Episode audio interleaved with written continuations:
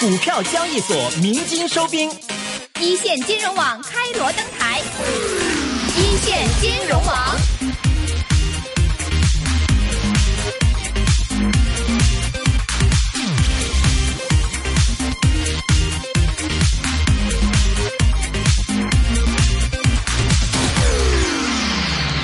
好的，回到今天的一线金融网，现在我们电话线上呢是已经接通了明远投资的投资总监韩月峰，韩总，韩总你好。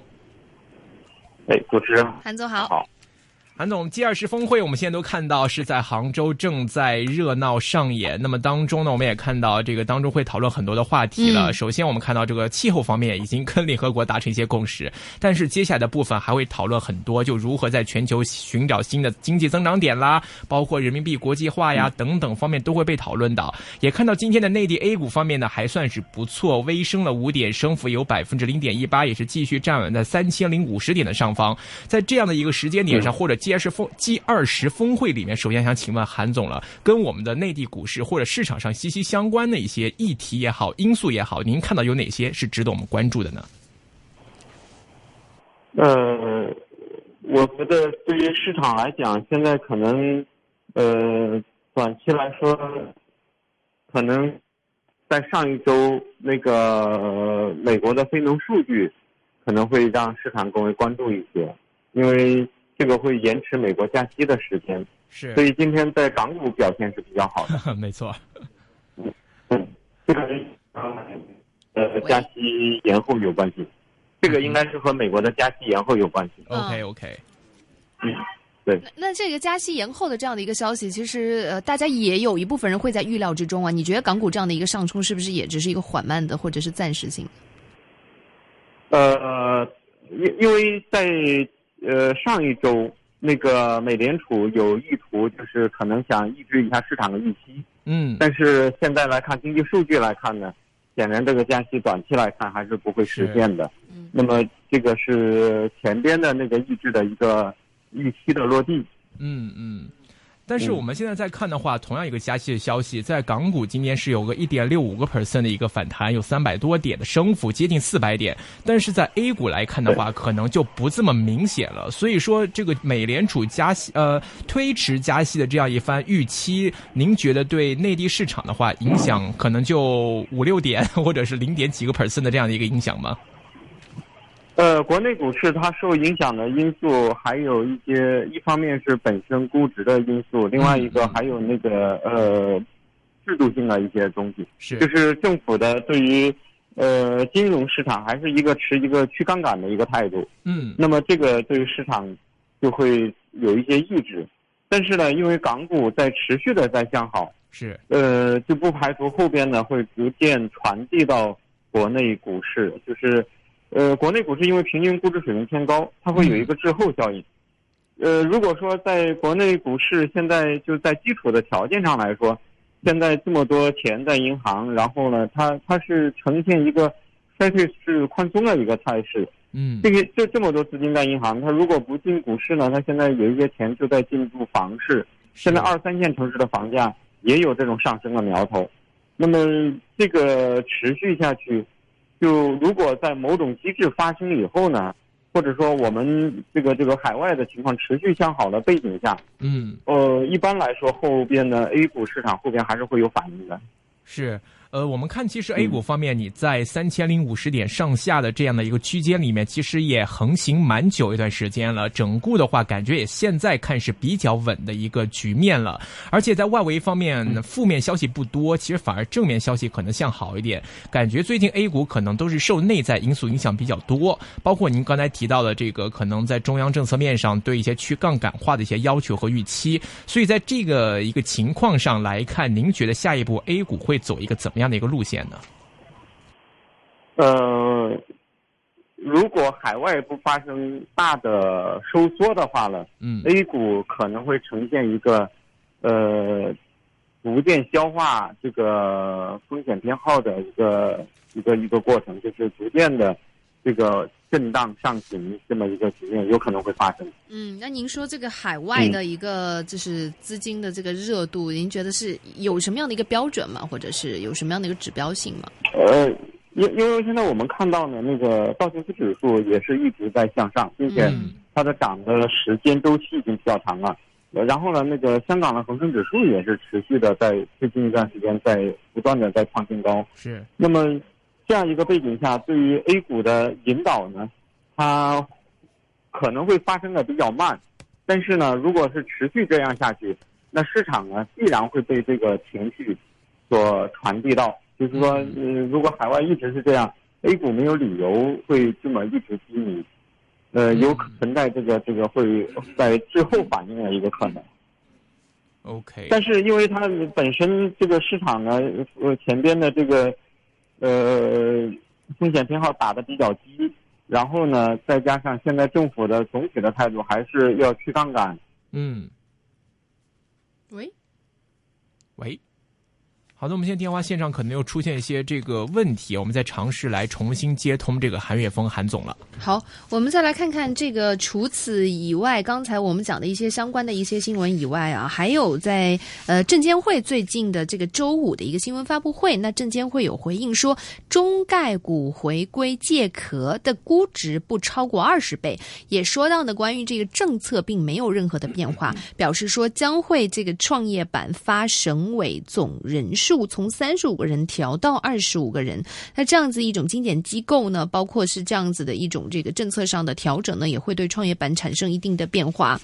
我们再来看这个央行证监会的一个联手哈，说到这个债市的一个化市场执法即将会出现一个启动。那也知道之前这个债市呢出现一定程度的火热，这样的一个执法启动呢，是不是也会产生一定的就是降温的作用？好的，现在我们电话线上是继续接通了明远投资的投资总监韩岳峰韩总，韩总你好。嗯，你好，你好，不好意思，哎，没事，继续刚才的话题了。哎，嗯，呃，现在我们看在 G 二零峰会上，习总呢意思也是呃要对金融风险要给予重视，要要控制。那么在这上面呢，就是政府对于金融市场还是一个比较谨慎保守的态度。嗯嗯所以，呃，对于股市来说，那前一段时间那个保监会对于这个保险资金流入股市的这个这个一些态度，也在说明，就是总体来说还是在去杠杆。嗯呃，但是呢，市场呢自我的修复呢是在逐渐的发生，它反映在市场上呢，就是一个方面是有局部行情，一方面呢是整个指数呢在这儿反复震荡，没有整体性的行情。嗯但是呢，市场已经呈现一个跌不动的一个状态。嗯。嗯 OK，呃，总体来说呢，其实我们看今年的话，这个因为昨天有这个金砖五国的峰会嘛，那么其实我们知道，在去年的时候，金砖五国的货币层面上，其实不同程度都是有蛮大冲击的。但是进入二零一六年之后，尤其到越往后越来看的话，呃，无论是巴西也好，俄罗斯也好，其实在货币方面都有逐渐回稳的感觉。包括在中国方面，我们最近看的一些相关的经济数据，无论是从这个 GDP 的增速啊，或者是从 PMI 的数据啊，其实最近都是有些向好的迹象。我们可不可以说，其实，在经历了去年的人民币的那样一波大幅的急速的贬值，包括说看到一些经济数据的一些谷底的一些情况之后，呃，其实到二零一六年，从经济的基本面上来看，这个新兴市场上其实已经重新的获得了一些国际资金的一些信任，感觉上好像是比之前的情况会好很多。您觉得是这样吗？呃，目前是有一个短期稳的迹象。嗯呃，不管是中国还是其他的一些经济体有这个迹象，呃，但是这个迹象后边呢，呃，也和现在的这个货币政策仍然是处于偏宽松的这个状态是有关系的。嗯。嗯，所以呢，在这个大形势底下，您觉得未来的这个经济基本面、基本面的后面的这个发展方向会是一个逐渐向好的趋势吗？另外，就是说现在包括外资也好，或者是国际市场上对新兴市场的看法，您觉得偏正面的这样的一种改观的过程会延续下去吗？呃，会逐渐的修复。其实现在主要修复的是之前是认为这个有这个崩溃预期的，嗯呃，这这么这么一个一个预期在里边。现在呢，这个环境啊是逐渐呢是，大家是觉得最差的时间可能是过去了，但是呢，呃，至于能向好多少，如果市场把这个预期打得很高，就容易后边又有呃在这个预期上就会又有调整。是是。那我们看到现在 G 二十刚好是一个全球性的这样的一个盛会，比较大的这个政治经济事件哈，它可能会给下一年呃，或者是已经不到下半年了，未来几个月的这样的一个时间里面的经济走向给出一定的这个基调。您觉得这个 G 二十峰会的这个呃，比如说从中国的一个角度来讲吧，跟其他国家之间的一个合作，无论是一带一路也好啊，或者是呃在杭州这样的一个举办地有利于互联网产业这样也好，您有什么自己的观点吗？嗯，长期来说呢，这个我们的产业的发展的趋势是需要有这个互联网来改造实体的这么一个过程。嗯，呃，这个过程它是渐进的，呃，不会是一一次性的靠政策可以推动的。嗯，它是由产业内部它逐渐在推动的。现在这个事情呢，其实在有很多产业已经在发生。那么，这这个过程是个渐进的。呃，至于说政策呢，就是说，如果说 G 二零峰会能在一些大家在货币政策上能有一些，呃，有一些一致性的意见，比如说，呃，关于币值的稳定，这些上面能有一些一致性的意见的话呢，那么后边呢，会对中国可能最有利的是解决一些，就是在一个外部环境稳定的基础下，可以解决一些内部的问题。比如债务的问题，嗯，这个这些问题，还有资产价格的问题，如果呃这个能够就是说我们在货币政策上，就是外部的这个货币货币环境上面能够稳定的话呢，那么我们首先这个就有条件去，比如像那个最近一段时间那个央行，在这个 G 二零峰会之前，已经有几天还是想收紧一下货币。嗯，呃，就是担心这个货币，就是在理财市场上这种衍生，会还是有一个加杠杆的一个过程。嗯，但是这个过程呢，对于政对于我们政府来说，它是很纠结的。如果控制过严，那么就可能资金面就会出问题，市场流动性就会出问题。如果放任的话呢，那么这个规模就会越来越大，它会加剧我们这个杠杆的比例。嗯，呃，中国的主要的问题还是债务的问题。现在这个，呃，这这个债务的问题解决需要一个外部条件。嗯哼，所以我觉得 G 二零峰会如果能在这上面能创造一些条件，已经是最好的结果了。呃，G 二零峰会上，您觉得可能会出现哪样的一些方式，或者是政策，或者是一些方法来解决或者缓解这个债务问题呢？呃，我觉得这个事情现在。因为嗯，不管是美国总统还是呃其他的一些国家的首脑，现在现尤其像美国，现在后边要换届，是。那么我觉得在一些实实质上的问题，可能还是比较难有一些呃比较实质的一些进展。可能大家会得到一些谅解，然后后续呢，大家会对于后续的这个政策有一个预期，然后再做一些。就是自己本国的政策的一些调整。OK，呃，那其实我们看具体一点来说，就是包括说这个习近平主席在当中的会议上也提到说，我们要寻找新的经济增长点。那么当中也提到这个创新科技方面。那么很多人就觉得说，杭州其实算是中国这个数码支付啊、电子支付方面的一个核心城市之一了，因为阿里巴巴总部在那边，所以大家觉得说，在这一类相关的当中，可以我们来搜寻一些相关的一些跟数码支付相关的一些概念股啊，可能会是在 G 二十峰会期间可能会是一个市场。关注的一个话题。另外一方面，我们也看到说，这个联合国秘书长潘基文这次也很高兴的来了。那么当中也盛赞中国，说因为这个中国签署了这个关于环境保护这个呃热气排放啊方面的一些相关协议。那么大家又开始关注说，哎，现在我们要控制这个碳排放啊之类的方面，环保相关是不是又有什么样的话题啊热点可以值得来炒作？呃，因为。其实内地市场大家还是比较呃风靡于这种话题炒作的这种概念股啊，或者是话题炒作这一的类型的股份的炒作。所以想问您，在这一块的话，G 二十峰会当中有没有什么值得的热点话题是值得我们在这段期间里来关注的呢？嗯，阿里巴巴呢，现在有一个比较明确的一个方向是要做云计算，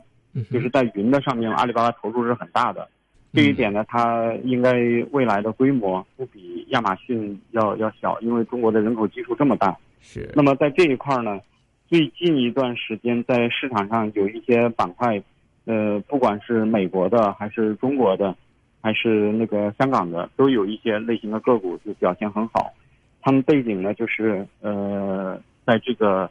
呃云计算的基础设施建设方面，呃，整体的社会的投入都比较大。嗯，这个反映到就是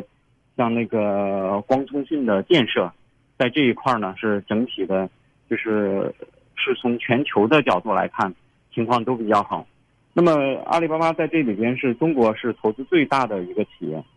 呃，因为首先要要有了云计算，有了云的这个支持以后，才会涉及到其他的物联网，我们的那个物物相连这些这些东西才会出来。是，所以呃，目前呢，就是在这个新兴产业里边，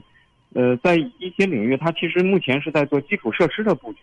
嗯，先从这个最基础的做起，然后逐渐的会在向上游、向应用层逐渐的去过渡。是啊，它它有一个过程的。嗯，那么呃，在这上面呢，其实有一些个股已经是有明显的表现了。嗯，这一类股份可以给我们介绍，比如说有哪类型的，在一些公司或者企业在这一块目前是处于一个领先地位的呢？呃，在光通讯行业呢，就是说在那个因因为呃，首先就是要提高那个网速，呃，提高这个流量。那么在这上面呢，就是呃，香港会有像长飞，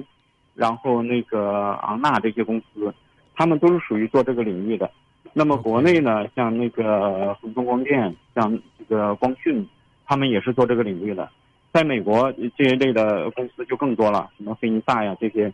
呃这一类的公司科科技类的公司特别多。最近一段时间，这一类的公司普遍表现都比较好。嗯哼，它后边呢，就是呃，不管是亚马逊，还是微软，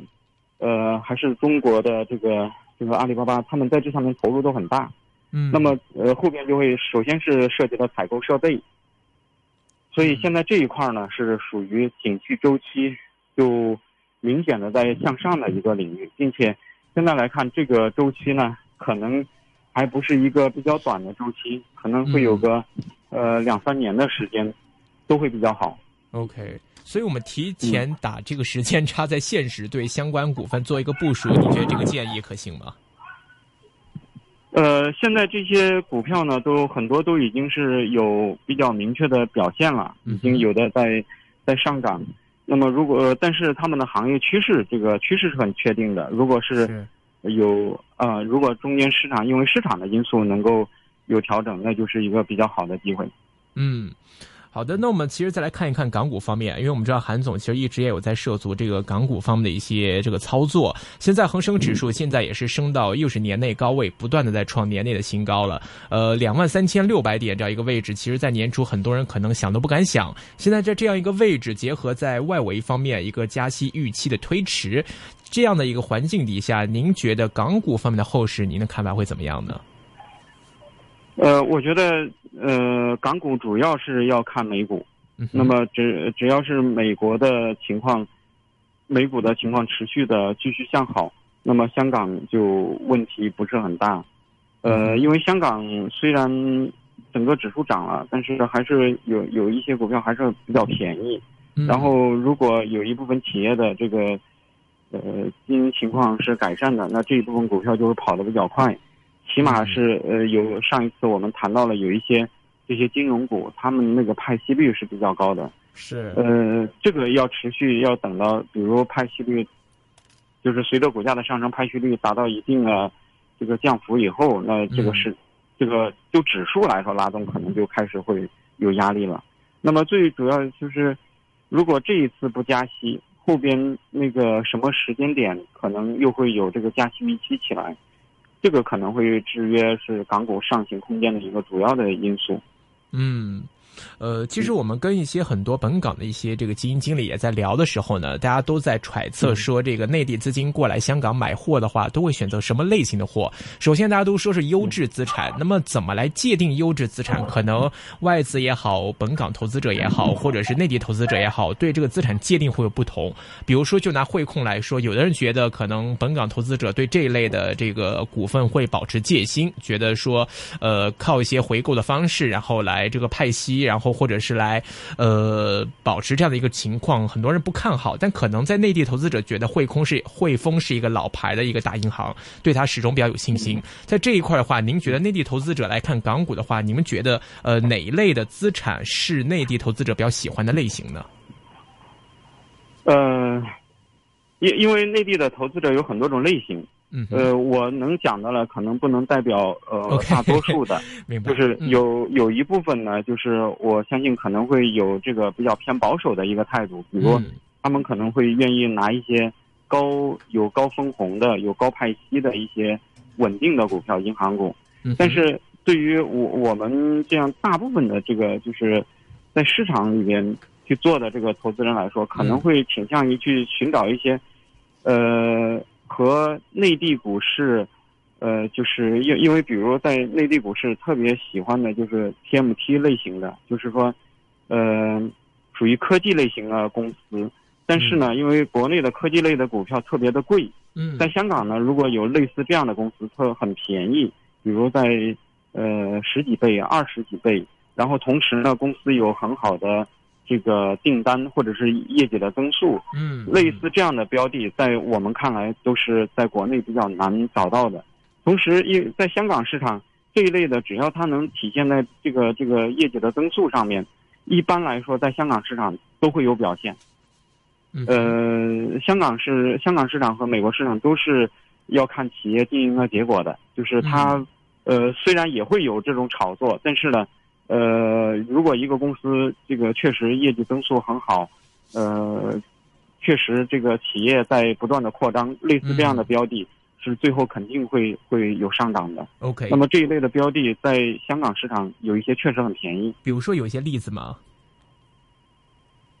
呃，就像前一段时间那个这些做这个光通讯的，包括现在有一些。那个呃，集成电路类型的公司，实际上也都不贵。明白，就可能当中也会牵涉到一些有这个中资背景的，可能是一些内地企业在香港上市的，也包括在里面吧。呃。对，会有一些，你那个有有一些，你像长飞啊，这些都属于内资，呃，就属于内资背景的。是。呃，还有一些也还有一些是有海外背景的，就是有一些美资的子公司啊，或者是呃海外一些子公司，然后他们背靠的这个大股东是非常非常的那个有实力的，类似这样的标的，然后公司现在发展的情况又很好，这样的标的也都是很好的。明白。好的，主要是看。